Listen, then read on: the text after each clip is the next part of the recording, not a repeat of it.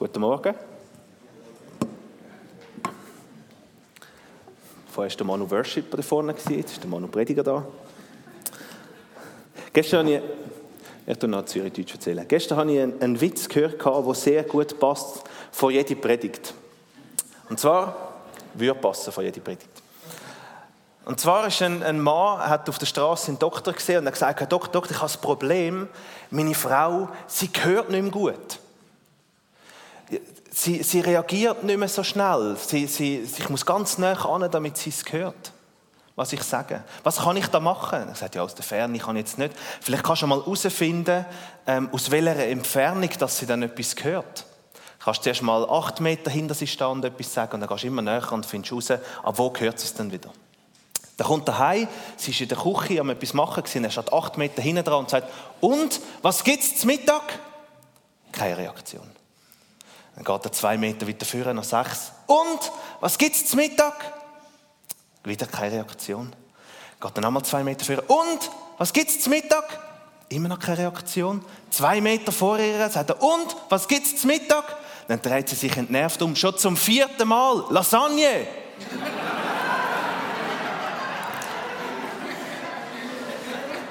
es, es soll ein bisschen darauf hinweisen, dass wenn man eine Predigt hört, zuerst mal für sich selber schaut, bevor, bevor einem andere Leute in den Sinn kommen, wo eher noch betroffen sein von irgendetwas. Ja.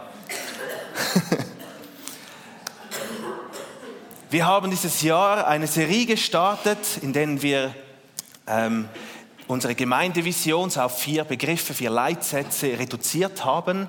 Ähm, ein Herz für Menschen, ein Herz für den Nächsten, ein Herz für Nachfolge, ein Herz für Übernatürliches. Und ich bin begeistert von diesen Dingen und ich bin begeistert von dieser Serie, von diesem ersten Begriff. René hat da Anfangsjahr schon gestartet. Friedel hat letzte Woche, ich habe gehört, er hat das gut bei ihm. Es war lustig, so wie ich es im Podcast gehört habe. Genau. Sie haben schon darüber gesprochen. Ich möchte einen Schritt weitergehen, denn ich empfinde, dass wenn es darum geht, ein Herz für Menschen zu entwickeln, wenn wir das möchten, dann ist das Gebet und unser Gebetsleben ein wichtiger Schlüssel. Kannst mal so die erste Folie, ein Herz für Menschen, das Gebet als Schlüssel. Das ist die Predigt. Viele Veränderungen im, im Leben von Menschen beginnen mit Gebet. Viele Begegnungen mit Menschen, die Jesus nicht kennen, beginnen mit Gebet. Viele Erweckungen in der Geschichte begannen mit Gebet. Ein Schlüssel, um als Gemeinde zu wachsen, ist Gebet. Ich weiß nicht, ob ihr euch das bewusst seid, aber jedes Gebet, das ihr aussprecht, hat eine Wirkung. Es hat eine Wirkung. Manchmal sehen wir die Auswirkung sofort, manchmal lässt sie auf sich warten, manchmal ist sie größer, als wir gebetet haben, manchmal ist sie etwas anders, als wir es uns vorgestellt haben. Aber was wir uns sicher sein dürfen, müssen, ist, dass unsere Gebete erhört werden und dass sie eine Kraft haben. Darum beten wir für unsere Kleinen. Darum segnen wir sie. Es hat eine Kraft für ihr Leben. Unsere Gebete, das müssen wir uns bewusst werden, sind wirksam. Könnt ihr in eurem Herzen Amen dazu sagen oder in eurem Herzen?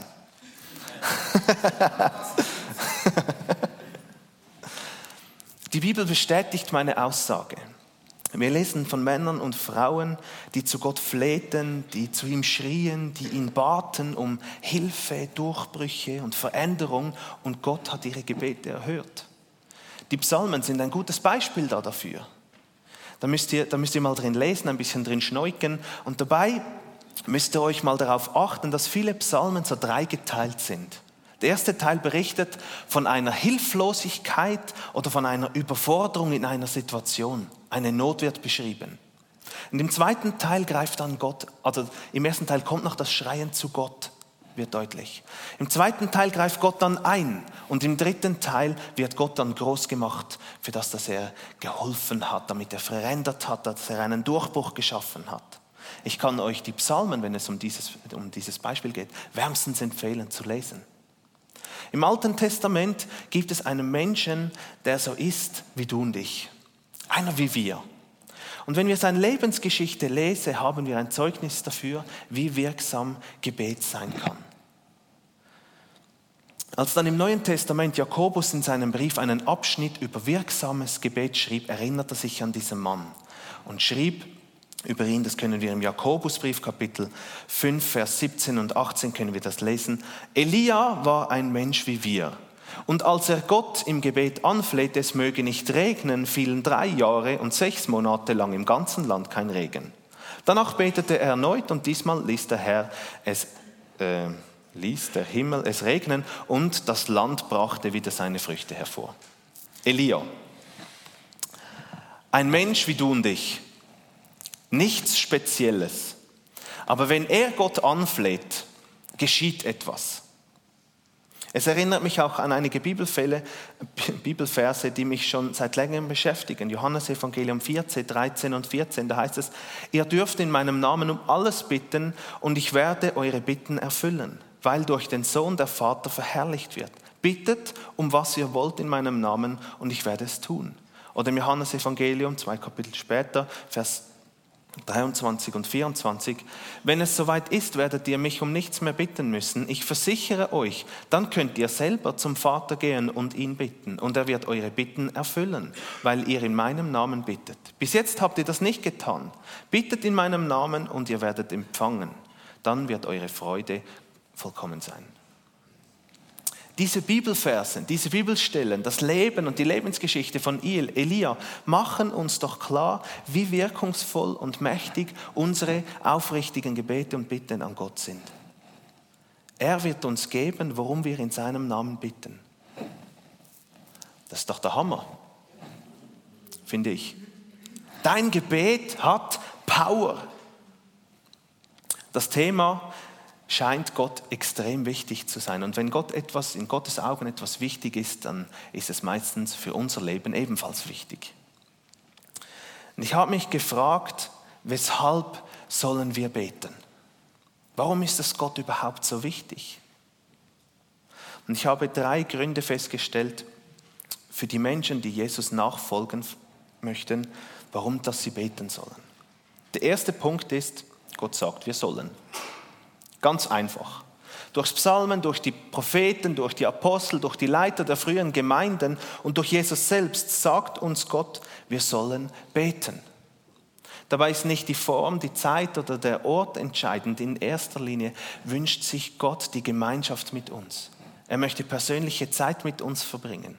Und Gebet ist der Überbegriff für die Zeit, die wir uns nehmen, um mit unserem himmlischen Vater zu sprechen, um mit ihm zu diskutieren, ihm zu danken, um ihm Dinge zu bitten, um ihm zuzuhören. Und durch diese Zeiten wird eine tiefe Beziehung zu Gott entwickelt. Und das ist mit Abstand das Wichtigste für Gott. Der zweite Grund ist, Gebet ist die notwendige Verbindung und ist eine notwendige Verbindung zu Gott. Dieser heiße Draht, den wir im Gebet haben, hilft uns, seine Pläne für unser Leben kennenzulernen und zu verstehen. Diese Verbindung hilft uns, die Erfüllung seiner Verheißungen, seiner Versprechen zu erfahren.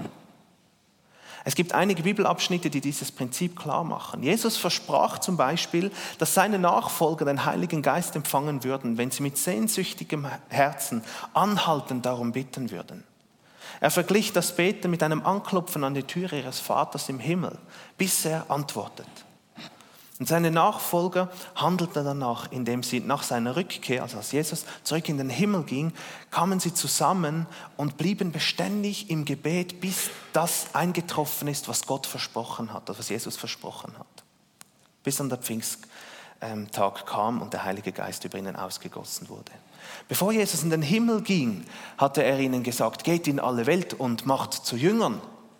Und eigentlich wäre doch dann die erste Reaktion gewesen, jetzt ist er im Himmel, lass uns fortfahren, lass es uns tun. Aber sie haben sich entschieden, zuerst ins Gebet zu gehen, beständig ins Gebet, bis das Versprechen kommt.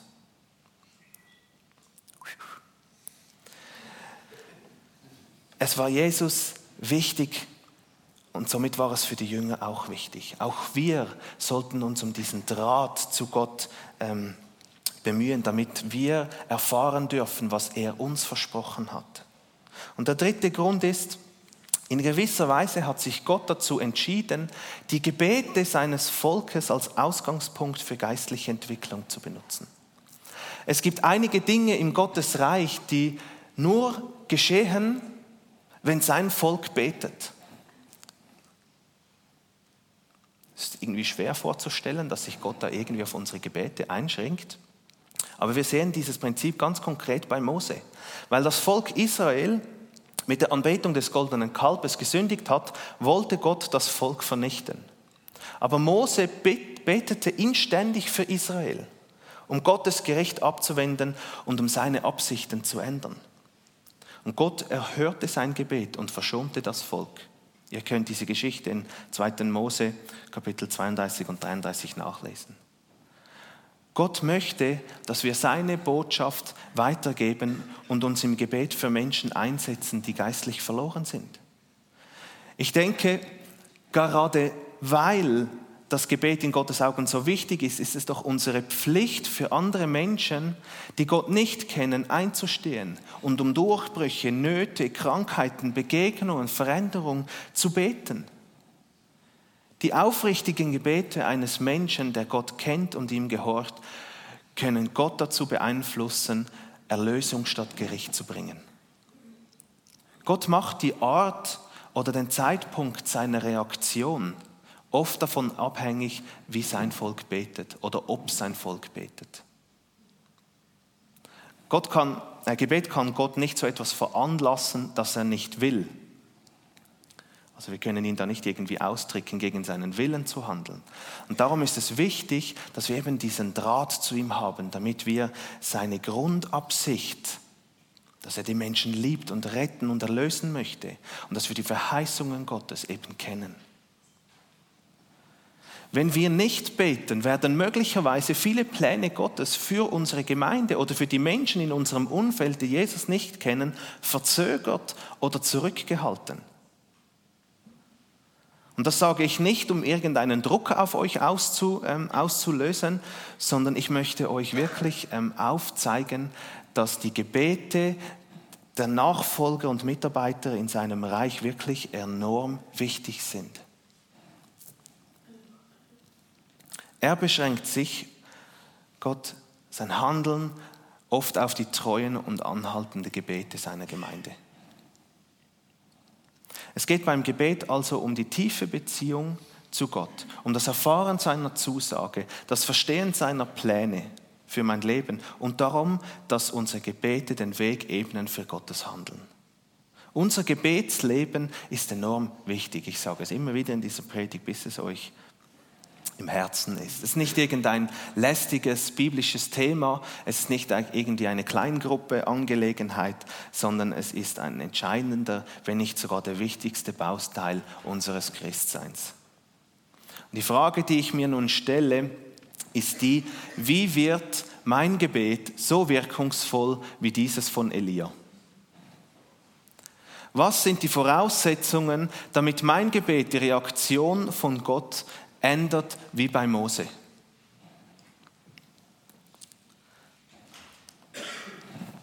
Ich bin richtig, gut. Zwar gibt es für Gebete, und das ist wichtig, da müssen wir aufbauen, es gibt keine feste Formeln, was du sagen oder tun sollst. es gibt doch mehrere Voraussetzungen, die erfüllt sein müssen, damit unser Gebet anfängt wirksam zu werden. Der erste Punkt ist, wir müssen den wirklichen und aufrichtigen Glauben haben, dass Gott unsere Gebete erhört und dass er die Fähigkeit hat, das Nötige zu tun und dass er weiß und tun wird, was in der gegebenen Situation das Beste ist. Jesus sagt ganz klar im Markus Evangelium 11, Vers 23 und 24. Ich sage euch, wenn jemand zu diesem Berg hier sagt, heb dich empor und stürze dich ins Meer, und wenn er dabei in seinem Herzen nicht zweifelt, sondern glaubt, dass das, was er sagt, geschieht, wird es eintreffen. Darum sage ich euch, wenn ihr betet und um etwas bittet, dann glaubt, dass ihr es empfangen habt und die Bitte wird euch erfüllt werden, was immer es auch sei. Wir sollen bitten, ohne zu zweifeln. Das ist eine Voraussetzung für wirksames Gebet. Die zweite Voraussetzung ist, Gebet soll im Namen Jesu geschehen. Damit ist nicht gemeint, dass wir an, an jedem Gebetsende im Namen Jesus noch anhängen, sondern äh, damit, damit Gottes gehört, sondern in der Bibel ist davon die Rede, dass man etwas Jetzt muss ich nochmal anfangen. Wenn in der Bibel davon die Rede ist, dass man etwas in dem Namen einer Person tut, dann bedeutet das, mit ihrer Zustimmung und mit ihrer Autorität zu handeln. Es bedeutet, sich bewusst sein, wer diese Person ist und was sie alles darstellt. Ich habe am Mittwochabend habe ich einen YouTube-Clip gesehen ähm, von einem berühmten Moderator einer Nate Light Show in Amerika. Dieser Mann heißt Conor O'Brien und in Amerika ist er eine große Nummer, berühmt, im Rest der Welt nicht. Darum glaubt mir einfach, dass er berühmt ist in Amerika. Und er interviewt in diesem Clip, in diesem Clip seine Interns, äh, seine Praktikanten. Und er fragte sie, was sie denn für die Show so tun würden. Und ein Mann sagte, dass er zum Beispiel heute den Lunch für ihn geholt hat. Und dann hat, hat er ihn mit großen Augen angeschaut und hat gesagt, ja, aber ich hatte heute noch gar keinen Lunch. Und es ist gar nichts bereit für mich. Und dann hat er nachgefragt, wer denn den Befehl gab. Und schlussendlich stellte sich heraus, dass die Assistentin von Conan O'Brien dem Intern für ihr Essen, was sie möchte, bei ihm bestellt hat und hat gesagt, sag im Restaurant, das ist für Conan O'Brien. Weil dann kommt immer noch ein bisschen Supplement dazu und es ist alles viel schneller. Sie benutzte, das war nicht das erste Mal, stellte sich heraus, dass sie immer wieder seinen Namen benutzte, um an Dinge heranzukommen. Weil ihr Name hatte nicht so eine Bedeutung. Und jetzt stellt euch vor, wenn wir im Namen Jesu in die geistliche Welt hinein beten, was hat der Name Jesus für eine Bedeutung in der geistlichen Welt? Da zuckt alles zusammen. Das heißt, wenn wir im Bewusstsein, im Namen Jesu, in seiner Autorität anfangen zu beten, hat das eine Wirkung. Diese, diese Assistentin hat dies äh, ohne Erlaubnis von Conan O'Brien getan. Und bei uns ist es so, dass Jesus uns auffordert, das genau so zu machen. Wir dürfen, wir müssen, wir sollten in seinem Namen anfangen zu beten. Wir müssen beim Beten in Erinnerung halten, dass Jesus die Macht, die Barmherzigkeit und den Wunsch hat, unseren Nöten zu begegnen und unsere Anliegen zu erfüllen. Wenn wir in diesem Bewusstsein beten, wird es unseren Glauben stärken und uns den inneren Frieden geben, dass er alles in der Hand hat. Das ist der, der zweite, die zweite Voraussetzung. Die dritte Voraussetzung ist, die größte Auswirkung hat das Gebet, wenn wir um solche Dinge bitten, die im vollkommenen Willen Gottes sind und mit seinem ähm, Willen übereinstimmen. Das heißt mit seinen Wünschen, mit seinen Absichten, mit seinen Plänen und Zielen. Oft ist Gottes Willen uns bekannt, weil er uns in seiner Bibel seinen Willen offenbart hat. Elia war sicher, ich komme verliert wieder zu sprechen, war sicher, dass Gott sein Gebet um Regen erhören würde, weil das prophetische Wort des Herrn ihm dies schon gezeigt hat. Im 1. Könige 18.1 steht, die Monate vergingen und im dritten Jahr sprach der Herr zu Elia, geh und zeig dich Ahab, das war der König ähm, in diesem Land, ich will dem Land Regen schicken. Also das prophetische Wort von Gott ähm, und für das ist nachher für dieses prophetische Wort ist Elia eingetreten, damit es wirksam wurde. Er war sich des Willen, er war sich des Willen Gottes völlig sicher. Darum konnte er auch in diese Richtung beten und es geschah. In anderen Situationen wird Gottes Wille erst klar, wenn wir uns ernsthaft darum bemühen, zu verstehen, was sein Wille ist. Dies können wir herausfinden, indem wir beten, die Bibel lesen und beobachten, was Gott schon angefangen hat zu tun. Und sobald wir den Eindruck haben zu wissen, was Gott für eine bestimmte Angelegenheit oder Situation tun will, können wir mit einer Zuversicht, einem Glauben in diese Richtung beten. Und es wird wirkungsvoll. Wenn wir beten, dass unsere Freunde und Bekannte, die Jesus nicht kennen, ihn kennenlernen dürfen, dann beten wir hundertprozentig nach seinem Willen. Unser Gebet hat Wirkung, weil Jesus für alle Menschen gestorben ist, damit sie, wenn sie an ihn glauben, nicht verloren gehen, sondern ewiges Leben haben. Johannes 3,16, könnt ihr das nachlesen. Wir sollten also beten, dass unsere Freunde Jesus kennenlernen dürfen. Denn es ist wirkungsvoll. Der dritte, nein, der vierte, vierte Voraussetzung ist, wir müssen nicht nur nach Gottes Willen beten, sondern auch nach seinem Willen leben. Gott wird uns die Dinge, um die wir bitten, dann geben, wenn unsere Wünsche mit seinen Wünschen übereinstimmen und unsere Motive richtig und rein sind. Johannes schrieb in seinem Brief, Johannes, 1. Johannesbrief 3,22, und wir werden von ihm bekommen, was immer wir erbitten, weil wir ihm gehorchen und tun, was ihm Freude macht. Es ist nötig, dass wir Gottes Geboten gehorchen, seine Anweisungen befolgen, ihn lieben und versuchen zu tun, was ihm gefällt, damit unsere Gebete wirksam und vollmächtig werden. Jakobus schreibt in seinem Brief, dass die Gebete der Menschen große Macht hat, die gerecht sind. Gerecht meint einerseits, dass wir vor Gott gerecht sind durch den Glauben an Jesus, also Christen sind, wiedergeboren sind, und andererseits, dass wir in der richtigen Weise leben und Gottes Prinzipien gehorchen. In dem Psalmen Kapitel 16, Vers 18 heißt es, dass Gott unsere Gebete nicht erhört, wenn wir in unserem Leben an Sünden festhalten. Eine solche Haltung war oft der Grund, weshalb Gott die Antwort auf die Gebete der Israel manchmal zurückhielt. Wenn sie böse lebten und andere Götter anbetete, hielt Gott seine Antwort auf, die, auf ihre Gebete zurück. Unsere Gebete werden dann wirksam, wenn wir uns bemühen, nach seinem Willen zu leben. Und Gott spricht da nicht von einem Perfektionismus. Da geht es nicht darum, dass wir ein perfektes Leben leben müssen, damit etwas wirksam wird, sondern es geht um die Haltung in unserem Herzen, dass wir uns bemühen darum. Die fünfte Voraussetzung ist, schließlich müssen wir, wenn unsere Gebete wirksam sein wollen, beharrlich sein. Wir müssen so lange bitten, bis wir unsere Antwort bekommen.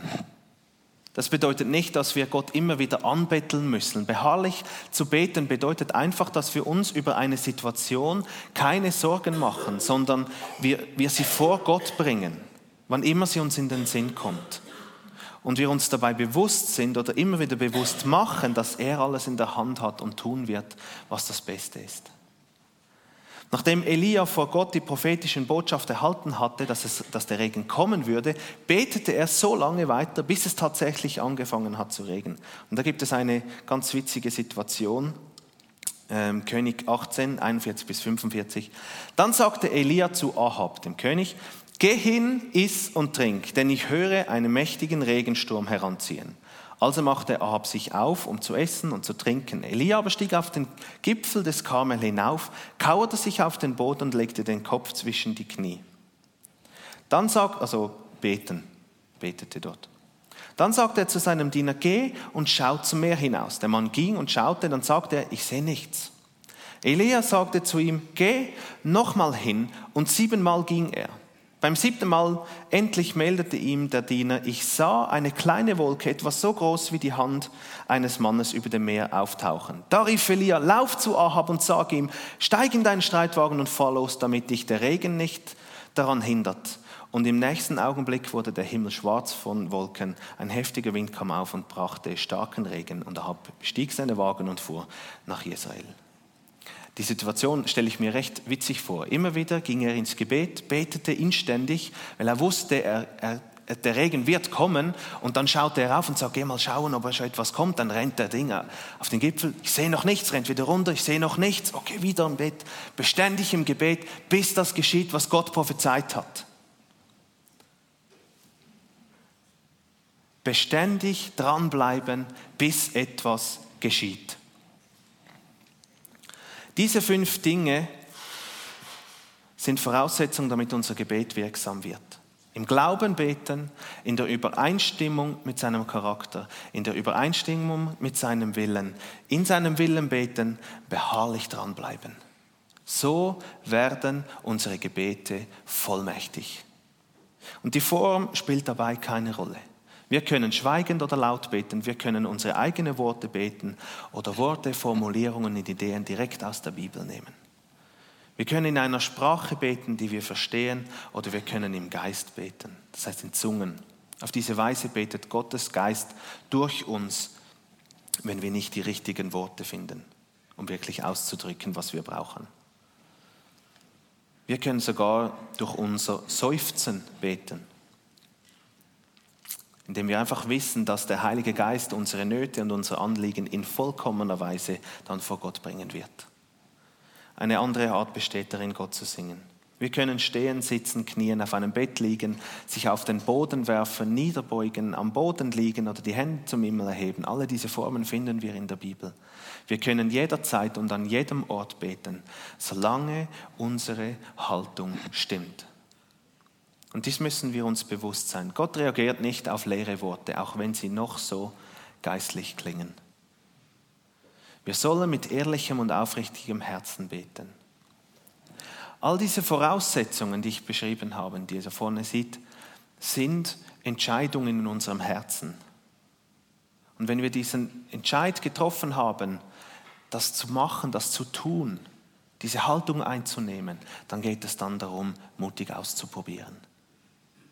Ich glaube, du weißt selber, welchen Punkt in deinem Leben dran ist, damit dein Gebet wirkungsvoll oder noch wirkungsvoller wird.